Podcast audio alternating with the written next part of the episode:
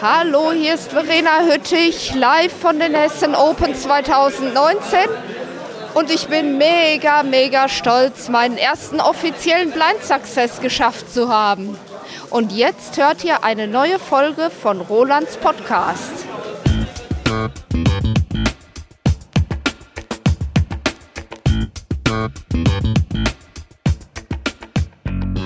Herzlich willkommen, liebe Zuhörer.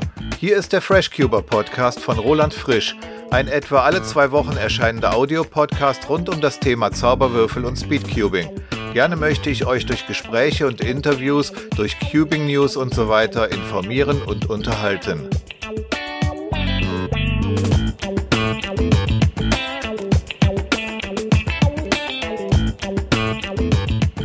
Du hörst Folge 14 erschienen in der zweiten Junihälfte 2019.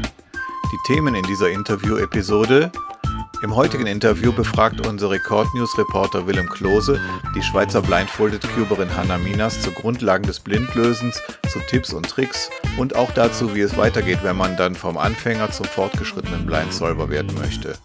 Danach hören wir einen Audiobeitrag des erfahrenen Blindcubers Gregor Billing, in dem er anhand eines konkreten Scrambles ausführlich erklärt, wie er sich diesen Würfel für das Blindlösen merken würde.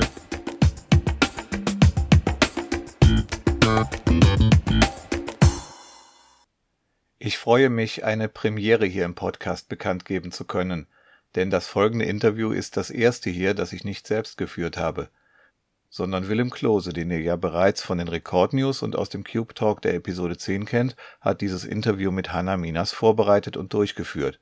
Vielen Dank schon mal an die beiden. Wer sich die WCA-Seite von Hanna Minas anschaut, der erkennt schnell, dass sie bestimmt einiges zum Thema Blindlösen zu erzählen hat. Ihr derzeitiger Rekord für den 3x3 Blind liegt bei 52 Sekunden.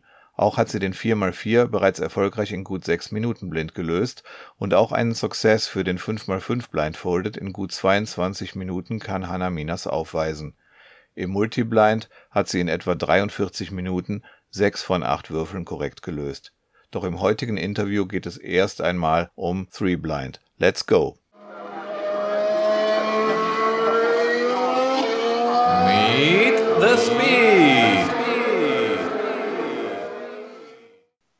Hallo und herzlich willkommen zu einer neuen Interviewfolge des FreshCuber Podcasts. Heute haben wir mal wieder einen Star zu Gast, und zwar Hanna Minas. Hallo Hanna. Hallo Willem, danke für die Einladung. Schön, dass du dir Zeit nimmst. Stell dich doch mal kurz vor, also wer bist du, wo kommst du her und was machst du zurzeit? Okay, also ich bin Hanna Minas, komme aus Zürich in der Schweiz und ich doktoriere zurzeit. Und wie bist du zum Cuben gekommen? Also ein Freund aus dem Schachclub hat es mir ähm, kurz vor der WM 2017 gezeigt. Und dann habe ich eigentlich immer während dem Livestream schauen, habe ich so ein paar Alks gelernt. Und ja, so hat es eigentlich angefangen. Und wie lange ist das her? 2017? Ja, Sommer 2017. Also ziemlich genau zwei Jahre. Und was ist dein Lieblingsevent? Ich mache eigentlich alle Events gern, aber am liebsten so vielleicht Pyraminx oder auch Blind-Events. Okay. Ähm, genau deshalb haben wir dich auch ausgesucht, um heute genau über Blind zu sprechen, um das den Leuten etwas näher zu bringen, die sich mit Blindlösen noch nicht so auskennen. Äh, wie läuft denn ein Blind Solve bei einer Competition ab? Also eigentlich der Anfang ist gleich wie bei jedem Event. Also man bekommt den Cube unter einem Cube-Cover vor sich hingestellt. Und dann fängt eigentlich schon der größte Unterschied an. Und zwar, dass man keine Inspection-Zeit hat und man hebt, also sobald man bereit ist für den Attempt, hebt man das Cube-Cover selber hoch und währenddem läuft schon die Zeit. Und dann fängt man an, ihn zuerst anzuschauen, die Memo zu machen dann verdeckt man die Augen und ja, macht die Ausführung. Und wenn alles gut läuft, hat man am Schluss einen gelösten Cube. Und der gelöste Cube ist das wie beim normalen, also dass es auch ein Plus 2 gibt? Genau, es gibt auch Plus 2. Und äh, braucht man zum Blindlösen eigentlich ein fotografisches Gedächtnis, um sich den einzuprägen? Nicht unbedingt. Also ich glaube nicht jeder hat ein fotografisches Gedächtnis. Aber es hilft natürlich, weil ich habe auch schon gemerkt, dass ich mir die ersten paar Edges meistens eigentlich visuell merke und da muss man sich halt weniger Teile nachher mit einer anderen Methode merken. Von dem her kann es helfen, wenn man ein bisschen was fotografisch merken kann. Und trainiert man dabei das Gedächtnis oder denkst du, das Gedächtnis ist eher was Angeborenes? Also wenn man ein schlechtes Gedächtnis hat, ist man dann automatisch auch schlecht im Blindlösen? Das weiß ich nicht, aber ich denke, man kann es trainieren. Und man braucht jetzt kein Übergedächtnis, um ein 3x3 blind zu lösen. Und so, man sagt ja, dass man so, dass sich jeder Mensch eigentlich so sieben Dinge merken kann. Und beim Blindlösen merkt man sich die Steine eigentlich in Wörter, Wörtern. Und wenn man die Wörter dann zu einer, die Wörter zu einer Geschichte zusammenbasteln kann, dann muss man sich eigentlich nur eine kurze Geschichte merken. Und ich denke, das kann eigentlich jeder. Okay, dazu kommen wir gleich nochmal genauer, aber äh, muss man nicht beim Lösen jede Drehung im Kopf nachverfolgen, was die dann beim Würfel verursacht? Nein, weil man benutzt bei der Ausführung immer Methoden, bei der man eigentlich immer zwei Teile tauscht. Zum Beispiel mit einer T-Perm oder so. Die tauscht ja immer zwei Kanten und zwei Ecken. Und dann kann man sich das eigentlich zunutze machen und immer mit Setup-Moves das Teil, das man lösen will, an einen bestimmten Ort hinschießen und dann so die Teile tauschen. Also man macht eigentlich alles mit Setup-Moves und dann tauscht man zwei Teile, macht ein Setup-Move zurück. Und wenn man die Stücke vertauscht, das beeinflusst dann quasi den, den Rest vom Cube nicht? Genau, das tauscht, also das beeinflusst den Rest dann nicht. Beziehungsweise bei der T-Perm hat man halt dann zwei Ecken und zwei Kanten, die man immer vertauscht, aber die Ecken, die tauschen sich immer wieder zurück, wenn man eine Kante löst. Also wenn man zweimal eine T-Perm gemacht hat, dann hat man ja auch wieder das gleiche. Das heißt, man benutzt nicht gewöhnliche Methoden wie CFOP oder RU für Blindlösen? Nein, zumindest nicht für die normalen Blindmethoden, also für die Blindmethoden, wie wir sie offiziell benutzen. Also es gibt ja die Methoden, dass man irgendwie versucht, den ganzen Würfel mit CFOP one zu looken und dann den so blind zu lösen, aber das wäre viel schwieriger. Und äh, was für Blindmethoden gibt es dann und was unterscheidet die? Also die einfachsten, mit denen man auch meistens anfängt, sind die wo man eben zum Beispiel alles mit einer T-Perm und einer Y-Perm löst und dann eigentlich immer ein Stein nach dem anderen löst. Also man hat bei der T-Perm hat man, definiert man ein von den einen Kantenteil als den Puffer und dann macht man immer den Stein, wo er nachher hin soll, macht man gegenüber von dem Puffer, macht eine T-Perm und dann macht man ein Setup-Move zurück und so löst man eigentlich ein Stein nach dem anderen. Und dann gibt's noch andere Methoden, die auch so funktionieren, also zum Beispiel die M2-Methode. Da macht man dann einfach statt einer Taper macht man nur ein M2 und tauscht so immer zwei Steine. Und die fortgeschritteneren Methoden, die benutzen dann zum Beispiel Kommutatoren, wo man dann immer zwei Teile auf einmal lösen kann. Jetzt hast du vorhin gesagt, einmal mit Y-Perm und mit T-Perm. Das heißt, man löst die Corners und die Edges getrennt. Genau, ja. Und äh, bringt man sie sich dann auch getrennt ein? Ja. So normalerweise fängt man mit einem von den beiden an, zum Beispiel mit den Ecken. Dann merkt man sich die Ecken. Dann, ähm, wenn man sich die Ecken gemerkt hat, merkt man sich die Kanten und dann fängt man auch mit der mit den Kanten an bei der Ausführung. Und was genau merkt man sich? Also für die Memo fängt man eigentlich an, dass man den ganzen Würfel durch nummeriert oder Buchstaben verteilt. Das heißt, man gibt jedem Sticker auf dem Cube gibt man einen Buchstaben und dann kann man sich eigentlich diese Buchstaben merken. Und wenn du dann den gescrambleten Cube siehst, wie fängst du dabei an? Ich fange bei meinem Puffer an. Ich habe ja vorher schon erwähnt, dass man einen Puffer setzt, dass, dass man sich selber einen Puffer definiert. Und dann schaut man, welches welcher Stein in dem Puffer ist, beziehungsweise, beziehungsweise welcher äh, Sticker in dem Puffer ist. Dann geht man auf dem Cube dorthin, wo im gelösten Fall dieser Sticker zu finden ist und schaut, was dort für ein Stein drin ist. Und wenn man sich dann diese Buchstaben merkt, hat man am Schluss entweder einen Buchstabensalat oder man kann immer zwei Buchstaben zusammensetzen zu einem Wort und dann merkt man sich diese Worte. Und man, ähm, also man merkt sie sich als Paare, die Buchstaben? Genau, man kann sie sich als Paare merken. Man kann auch irgendwie aus vier Buchstaben ein Wort machen oder aus dreien, aber das einfachste ist eigentlich, wenn man sich immer für jede zwei Buchstaben irgendwie ein Wort überlegt. Ein Konzept, womit viele am Anfang Schwierigkeiten haben, ist Parity. Was ist denn Parity? Parity ist, wenn man beim Durchgehen von der Memo merkt, dass man eine ungerade Anzahl Kanten und eine ungerade Anzahl Ecken hat. Und dann muss man einfach noch einen zusätzlichen Algorithmus ausführen. Zum Beispiel, wenn man ähm, diese Old-Pochmann-Methode macht mit der T-Perm und der Y-Perm, macht man am Schluss noch einmal eine R-Perm, die die beiden Kanten und die Ecken löst, die dann am Schluss noch über sind. Okay, das wäre erstmal gut als so als Einblick in die Methode. Jetzt kommen wir zu Hilfe oder Tipps für Leute, die blind lernen. Und zwar die erste Frage, äh, wie geht man mit schweren Buchstaben um, zum Beispiel Q oder X? Also ich habe mir bei Q habe ich einfach gemacht, dass es eine böse Version ist. Zum Beispiel KU ist ein Flip, der heißt, das ist einfach eine Kuh. Und QU ist dann eine böse Kuh mit Hörnern und die vielleicht aus der Nase raus raucht oder so. Und bei X habe ich an mir einfach das Schweizer gemerkt.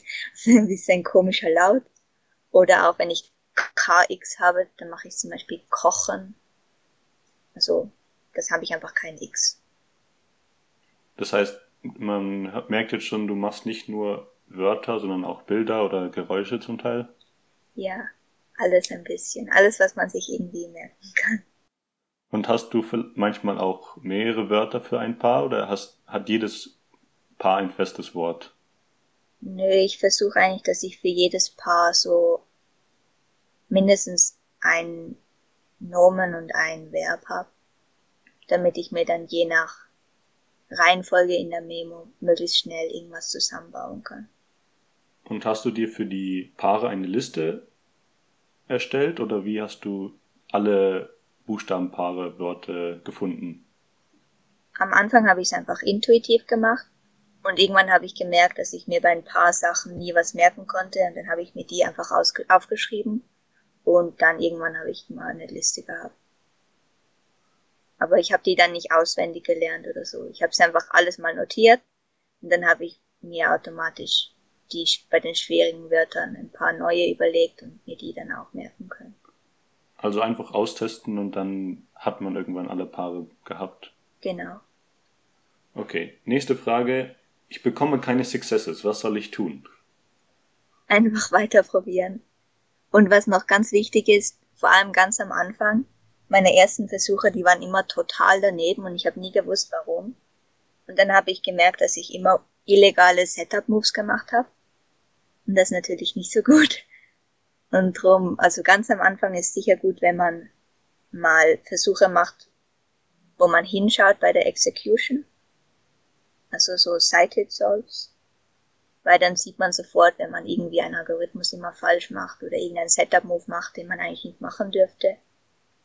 Und ja, sonst, wenn man die Memo vergisst, muss man irgendwie einfach versuchen, sich was bildhafter vorzustellen oder sich mehr Zeit zu nehmen bei der Memo oder so. Wäre es dann auch sinnvoll, vielleicht mal Ecken und Kanten getrennt zu üben?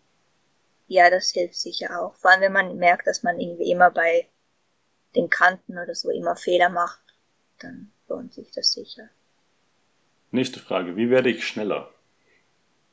Das einfachste ist wahrscheinlich einfach nicht die Memo zu wiederholen, sondern einfach mal drauf loszulösen. Das heißt einfach weniger wiederholen bei der Memo? Genau, das hilft schon mal ganz viel. Auch wenn man dann ganz viele DNFs hat, man merkt eigentlich, dass man sich beim einmal durchgehen mehr merken kann, wie man sich zutraut. Oder auch, ich habe eine Zeit lang habe ich gemacht, dass ich mir irgendwie ein Limit setze bei der Memo. Also ich zum Beispiel immer noch so eine Minute gebraucht habe bei der Memo, habe ich mir einfach einen Timer gestellt und dann gesagt, nach 40 Sekunden fange ich einfach mal an. Und am Anfang schafft man das noch überhaupt nicht, aber mit der Zeit geht das dann immer besser und dann merkt man auch, dass man, ja, dass die Memo so viel schneller wird. Also das Gehirn stellt sich nach einer Zeit darauf ein. Genau. Und wie wird man in der Execution schneller? Hast du da auch Tipps? Ja, entweder eine schnellere Methode lernen oder einfach, ja, nach, mit der Zeit kommen auch die Setup-Moves, wenn man jetzt Old Bochmann benutzt oder M2, dann kommen die Setup-Moves viel automatischer, dann geht's auch schon mal schneller. Aber wenn man wirklich schnell werden will, dann sollte man schon wahrscheinlich die Comms lernen. Ein kleiner Tipp nebenbei wäre vielleicht auch, dass man die Pausen versucht zu verringern, also die Denkpausen beim Lösen dann, dass man nicht nachdenken muss, was jetzt das letzte Paar war. Ja, stimmt, das gibt's auch noch. Das, das ist dann auch manchmal, dass man bei der Memo, wenn man zu schnell macht, dass man die Memo dann vergisst. Und dann, wenn man ein paar Tage später versucht, wieder mal ein paar Sicherheitssolves zu machen oder einfach langsamere Solves zu machen, dass die manchmal fast schneller sind, weil dann einfach die Excel viel schneller ist. Jetzt hast du ja gesagt, dass man am Anfang meistens Old Pochman lernt mit Y und T-Perm. Was ist denn so die fortgeschrittene Methode? Das ist dann die äh, Kommutatoren zu benutzen, wo man immer zwei Teile auf einmal löst. Und wie viele Teile löst man mit Old Pochmann? Da löst man halt immer eins nach dem anderen. Also man tauscht eigentlich immer zwei Teile und bei Kommutator macht man dann, man tauscht immer drei Teile, das heißt man löst eigentlich immer zwei gleichzeitig. Und wenn man jetzt sagt, man kann schon Old Pochmann, man will aber jetzt das sehr ernsthaft betreiben und man möchte äh, Three-Style, also Kommutatoren lernen, äh, wie geht man da vor? Okay, also das ist, am Anfang fängt man am besten mit den Ecken, äh, mit den, doch mit den Ecken an. Einfach weil man dort viel mehr Zeit sparen kann.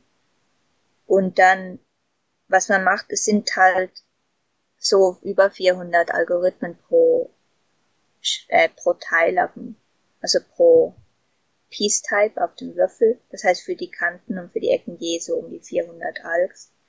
Aber die sind ziemlich kurz. Das heißt, man versucht einfach das Konzept zu verstehen und dann das auf einem Sticker anzuwenden. Zum Beispiel, wenn ich den die Ecke hinten links habe, versuche ich zum Beispiel die vorne rechts einfach mal auszuprobieren, was ich dort machen kann, wenn ich dieses Konzept von den Kommutatoren anwende.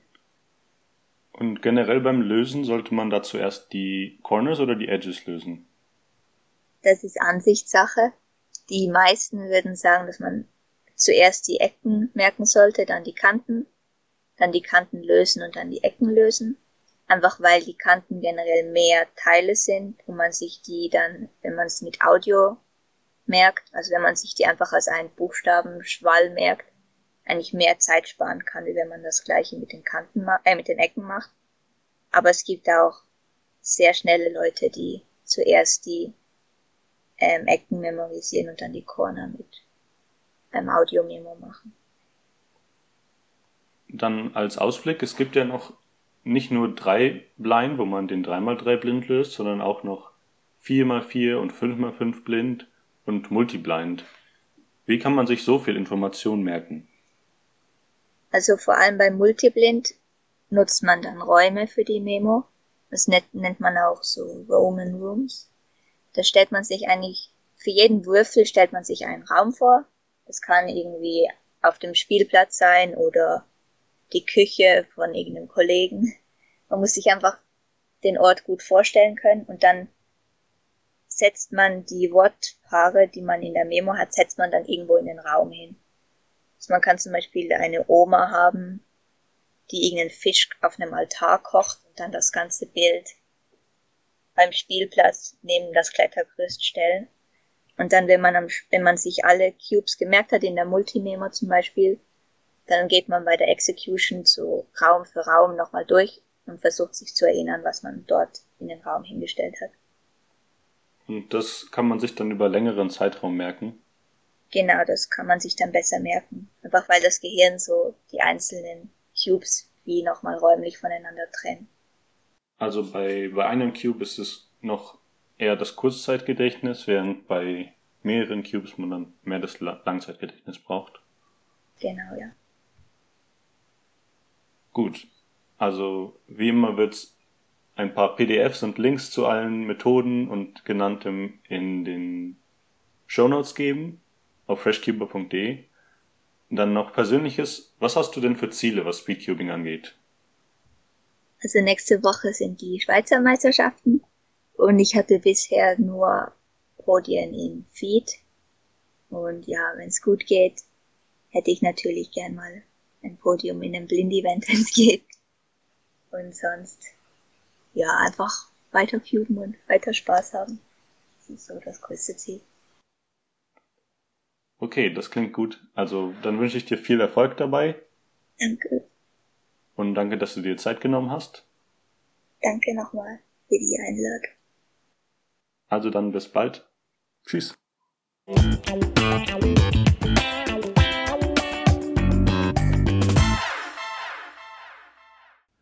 Danke euch beiden nochmal für das interessante und lehrreiche Interview. Da ich letzten Monat mit Threeblind angefangen habe, konnte ich wirklich einige brauchbare Informationen daraus ziehen und bestimmt geht das anderen Hörern genauso. Was Hannas Wunsch für einen Podiumsplatz in einem Blind-Event bei den Swiss Nationals angeht, so hat das leider nicht geklappt. Aber in Feed, Clock und Pyraminx hat sie sich jeweils eine Medaille abgeholt. Gratulation an Hannah Minas auch hierfür. Verblüffenderweise hat sie bei Five Blind zusammen mit fünf anderen Personen Platz drei erreicht, aber eine Medaille oder Urkunde gab es trotzdem nicht. Wie kann das sein? Nun, es gab unter den acht Teilnehmern in dieser Disziplin nur zwei, die einen erfolgreichen 5x5 Blindsolve geschafft haben. Hanna und die anderen, die es versucht haben, hatten den Cube leider nicht gelöst, also ausschließlich DNF oder DNS. Sie teilen sich daher Platz drei aber sechs Bronzemedaillen wurden für die Fehlversuche natürlich nicht vergeben. Wenn beim Marathonlauf nur zwei Läufer durchs Ziel kommen, dann gibt es vermutlich ja auch keine Bronzemedaille. Nun bleiben wir noch ein wenig beim Thema 3x3 Blind lösen. Mich hat interessiert, was eigentlich so bei einer Wettbewerbsrunde in den Köpfen vorgeht. Wie weit ähneln sich die Lösungswege und Memos der Teilnehmer? Daher habe ich ein kleines Experiment gestartet und einen bestimmten Scramble an verschiedene Blindcuber geschickt, mit der Bitte, diesen Scramble in der Lage, wie sie den Cube beim Blindsolven halten, auszuführen und mir dann per Sprachnachricht mitzuteilen, was sie beim Memorieren denken. Also quasi einfach mal laut memorieren, sozusagen mit eingeschaltetem Gehirnmikro. Natürlich findet ihr den Scramble auch in den Shownotes unser WCA-Regulator Gregor Billing, den ihr ja auch aus der vergangenen Interviewfolge kennt, hat sich mit seiner Antwort besonders viel Mühe gegeben und weit mehr erzählt als nur das Memo, also auch einiges an Erläuterungen und Tipps. Wie ich finde, kann man eine Menge daraus lernen. Hören wir mal rein. Memo Time. Ähm, Scramble habe ich jetzt gemacht, weil es oben grün vorne ist, sowieso auch mit einer Solving-Orientierung. Hm, fange an mit der Corner-Memo. Sehe sofort, dass der Buffer gelöst ist. Ich muss also direkt einen Cycle Break ansetzen. In dem Fall ist es sehr einfach äh, zu entscheiden, wo ich hinbreche, weil ich ja dadurch, dass ich noch gar kein Corner-Target geschossen habe, mh, hm, freie Wahl habe sozusagen. Ja. Alles, was noch nicht unmittelbar gelöst oder getwistet ist, ist automatisch frei für einen Cycle Break. Generell gilt aber, wenn ich auch mitten im Scramble Cycle Breaks machen muss, habe ich eine fixe Liste an Targets, zu denen ich versuche, einen Cycle Break zu machen, die danach aufgebaut ist, ähm, wo die Kommutatoren für gewöhnlich am einfachsten sind. Ja. Zum Beispiel versuche ich immer zuerst nach C, also zur Corner Up Front Right, zu brechen weil erfahrungsgemäß alle Kommutatoren, die irgendwie äh, das Teil C im Cycle drinne haben, sehr, sehr einfach ist. Ja? C liegt auf Upfront und Right, das heißt, ich muss wahrscheinlich auch äh, relativ Upfront Right-lastigen Algorithmus machen, das ist für die Hände schön. Und nach dem Prinzip habe ich sozusagen eine Prioritätenliste, die lautet äh, C, der Reihenfolge die ich dann immer, wenn ich einen Cycle Break mache, abarbeite. Das heißt jetzt, äh, wenn ich merke, oh, ich brauche einen Cycle Break, versuche ich C anzuschießen, stelle fest, C ist noch frei, hm, schön. Wenn C nicht mehr frei wäre, würde ich als nächstes gedanklich in meiner Prioritätenliste zu P rutschen und gucken, habe ich das Teil von P, also ins BEFTs entweder P, K oder V schon mal angeschossen ja oder nein, je nachdem mache ich dann Cycle Break hin oder nicht und dann rutsche ich weiter zu D oder zu L. D und L sind so relativ gleich auf. Manchmal mache ich als drittes D, manchmal mache ich als drittes L. Aber letzten Endes versuche ich so im Prinzip äh, an einer fest definierten Liste zu gucken, habe ich das schon in meiner Memo? Ja, okay. Nächstes habe ich das schon in meiner Memo? Ja, okay. Nächstes habe ich das schon in meiner Memo? Nein, kann ich einen Cycle Break machen. Den Tipp mit den fixen Targets für Cycle Breaks, das finde ich schon mal eine sehr gute Idee. Jetzt wird's interessant, wie Gregor sich dann konkret die einzelnen Buchstaben in der richtigen Reihenfolge merkt. Kurzes Beispiel, C, C liegt U, das ist Kupfer wegen des Symbols im Periodensystem der Elemente, CU. Hm, WC ist wenig überraschend das Wasserklosett, das heißt äh, Image dazu könnte ich mir zum Beispiel gut vorstellen, ein WC, also eine Kloschüssel mit einer Klobrille aus Kupfer oder, oder das ganze Klo als solches aus Kupfer oder die Bad sind aus Kupfer oder irgendwie sowas, um das miteinander zu verbinden. So, damit habe ich den Cycle zugemacht. Äh, jetzt hatte ich ja eben lang und breit erklärt, das nächste auf meiner Prioritätenliste ist P. Äh, ich sehe zufällig, das habe ich noch nicht angeschossen, also gehe ich dahin, PH ist, habe ich kein festes Letterpair für. Ist äh, auch eine der äh, Schwächen, die ich so ein bisschen bedauere, ist, dass ich für überraschend viele Letterpairs keine festen Images habe, sondern so ein bisschen improvisiere. Wahrscheinlich würde ich jetzt irgendwas mit pH-Wert nehmen, also dieser chemische Indikator für Säuren und Basen. Ähm, alternativ, was fällt mir noch ein? Äh, Philipp mit pH geschrieben als Vorname von einem Menschen. Das passt vielleicht in dem Kontext ganz gut, weil man sich dann einen Philipp vorstellen kann, der auf diesem Kupferklo sitzt. Und dann Cycle wieder zu mit K. Ein einzelner Extra-Buchstabe bei Parity ist ein bisschen unangenehm, weil man kein volles Image draus machen kann. Ähm, in dem Fall, weil wir gerade im Kontext von Bart und Klo und so sind, könnte man das K vielleicht, äh, Achtung, vulgär, als Kacken auflösen. Freundlicherweise hat Gregor nicht gesagt, welchen Philipp er sich da vorstellt auf der kupfernen Kloschüssel.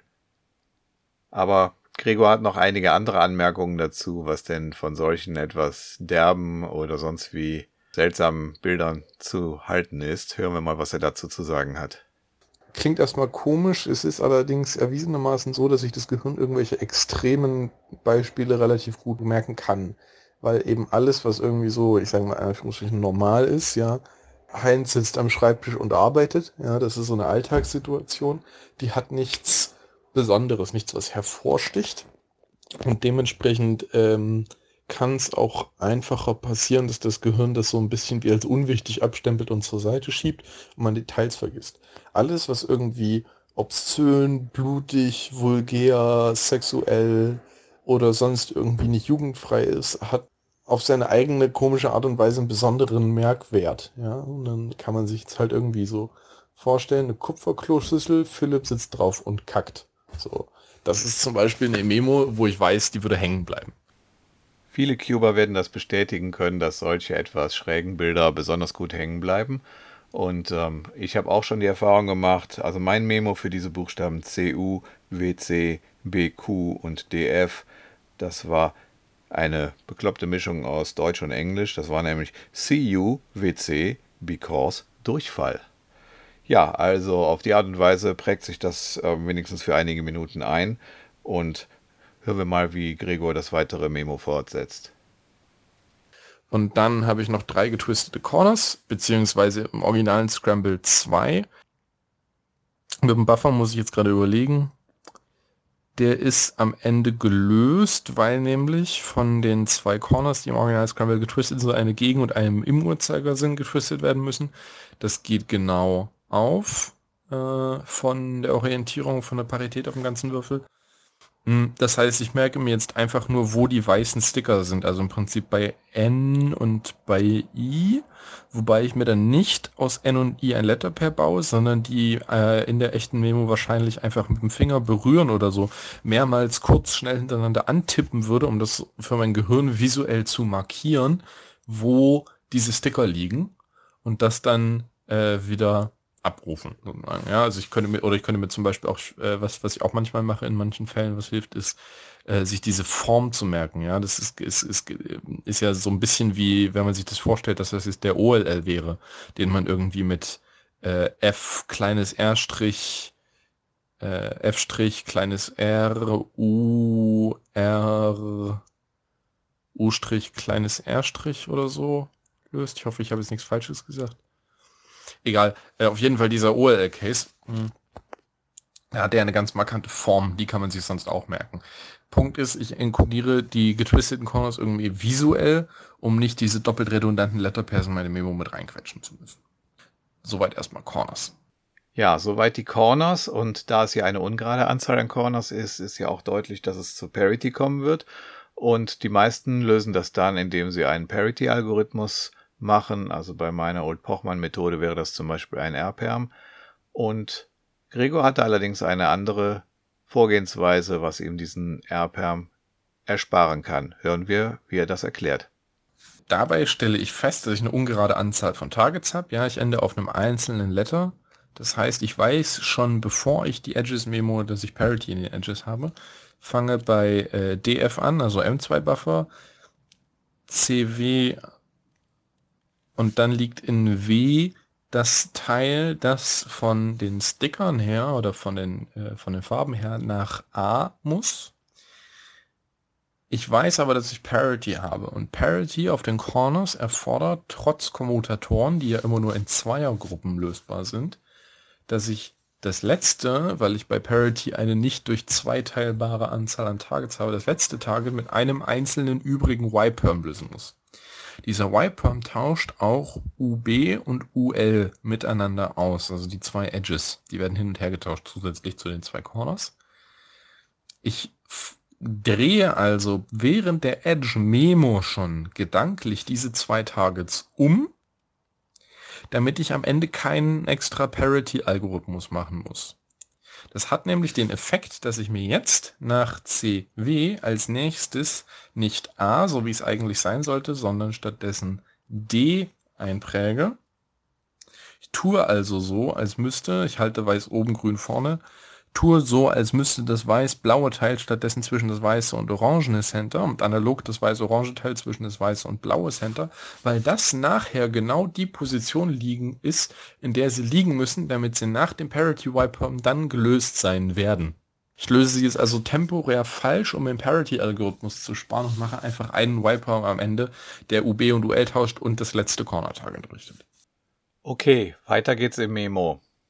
Äh, lange Rede, kurzer Sinn. CW, dann pseudo richtig DN. In N liegt jetzt wiederum der orange, äh, die orange-weiße Kante. Die schieße ich jetzt nicht nach E, wo sie eigentlich hingehört, sondern nach Q. Das ist aber Absicht. GB, HO. Memo kommt mir ein bisschen kurz vor. Das ist einfach Erfahrungswert, dass ich jetzt merke, oh, das sind ziemlich wenige Letterpairs. Ähm, ich gucke deswegen nochmal so kurz grob auf den Würfel drauf und sehe, dass vorne LJL getauscht werden müssen. Hm. Normalerweise würde ich bei Edges einen ähnlichen Ansatz wählen wie bei Corners, dass ich also eine feste Prioritätenliste habe an Edges, die ich nach und nach abarbeite und gucke, kann ich da hinbrechen? Habe ich das schon in meiner Memo? Ja, nein. Hm. In dem Fall ist es nur ein To-Swap. Den sehe ich sofort, da muss ich nicht weiter drüber nachdenken, wo ich hinbreche. Hm. Und außerdem ist dieser ToSwap sehr besonders, weil es dafür einen schönen kurzen Algorithmus gibt, mit dem man den mit dem DF-Buffer sofort lösen kann. Das ist nämlich einfach nur UPerm. Das heißt, diesen einen speziellen Fall von ToSwap würde ich mir wahrscheinlich nicht mal als LJL merken, sondern nur die Information merken, da ist ein ToSwap und ich muss einen UPerm machen und vielleicht in welche Richtung der UPerm geht. Normalerweise in einem regulären Scramble oder auch wenn irgendwie jetzt zwei andere Teile, was weiß ich, äh, BHB äh, in einem Two-Swap wären. Ähm, oder ist vielleicht ein bisschen ein blödes Beispiel, weil das genau der Pochmann-Buffer von Roland ist, äh, DND in einem äh, Two-Swap wären, dann würde ich mir das nicht so visuell merken, sondern dann würde ich tatsächlich DND in meine Memo einbauen. Dieser Trick mit dem UPAM funktioniert nur bei diesem einen genauen speziellen Fall von LJL oder JLJ. Um sich die Edges zu merken, nutzt Gregor die Audiotechnik und zunächst erklärt er ein bisschen, worum es da geht. Diese Edge-Memo codiere ich mir jetzt in ein Audio-String. Ich tue sozusagen so, als würde man die Memo einmal aufschreiben und ich lese das dann vor, was da steht, auch wenn das scheiße klingt. Das Gehir menschliche Gehirn ist aber in der Lage, sich bis zu einer gewissen Länge Laute oder sinnlos Worte zu merken. Das kann man zum Beispiel, wenn ihr Alice im Wunderland kennt, wunderschön am äh, Jabberwocky nachvollziehen. Das ist ein lustiges Gedicht.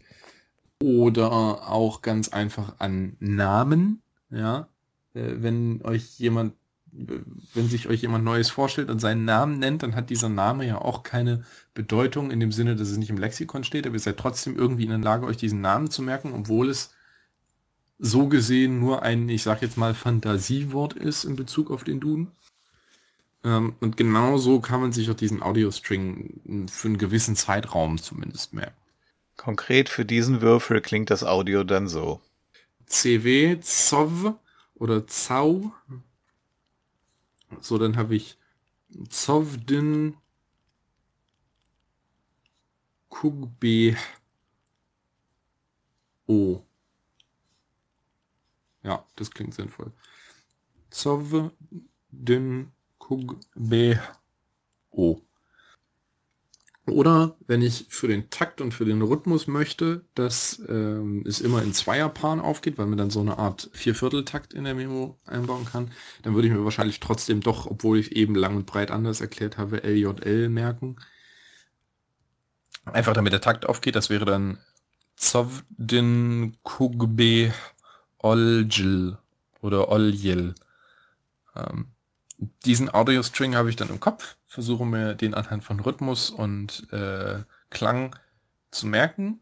Und in Execution ist es dann so, dass ich die Blindfold runterziehe und sofort diesen Audio-String, den ich mir binnen weniger Sekunden zusammenbauen kann, sofort wieder aufdrösele. Also ich muss mir effektiv dieses komische, ähm, fremdsprachlich wirkende Gehaspel nur ungefähr sechs bis zehn Sekunden lang merken, je nachdem wie die Edge-Memo ausfällt. Und das ist gerade noch so im Bereich des Möglichen, wie lange man sich das ohne Eselsbrücken zu bauen und ohne irgendwelche Images und ohne irgendwelche Tricks einfach nur die rohe Audioinformation sicher im Kopf behalten kann. Ab über zehn Sekunden wird es dann kritisch. Das ist einfach äh, der, der Vorteil an schnellen Execution-Methoden. So. So, damit sind wir durch. Gregor fasst jetzt noch einmal seine gesamte Memo zusammen. Das heißt, meine ganze Memo wäre dann Kupferklo, Philipp sitzt darauf und kackt. Ähm, zwei Corners visuell markiert, äh, wie die getwistet sind. Und dann habe ich eine kurze Kombination aus zwei Tunes, die das lösen kann.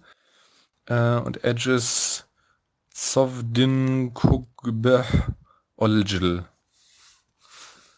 Äh, Parity muss ich nicht auflösen, weil ich ja eben schon erklärt habe, dass die sich bei mir quasi von selber löst. Und das müsste dann der ganze Scramble gewesen sein.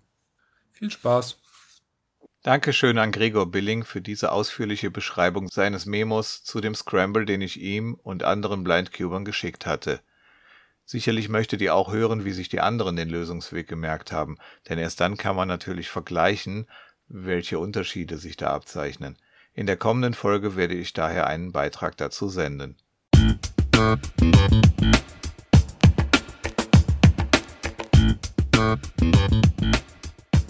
Damit sind wir leider am Ende dieser Episode angelangt. Ich hoffe, diese Folge des FreshCuber Podcasts hat euch gefallen.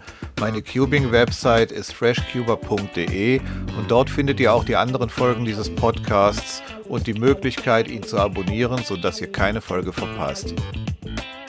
Wenn ihr dieses Projekt unterstützen möchtet, dann teilt den Link zum Podcast, erzählt anderen Cubern davon, schreibt fleißig Kommentare unter die Show Notes dieser Folge und schickt mir Ideen für weitere Themen. Ihr könnt mir auch gerne e-mailen an podcast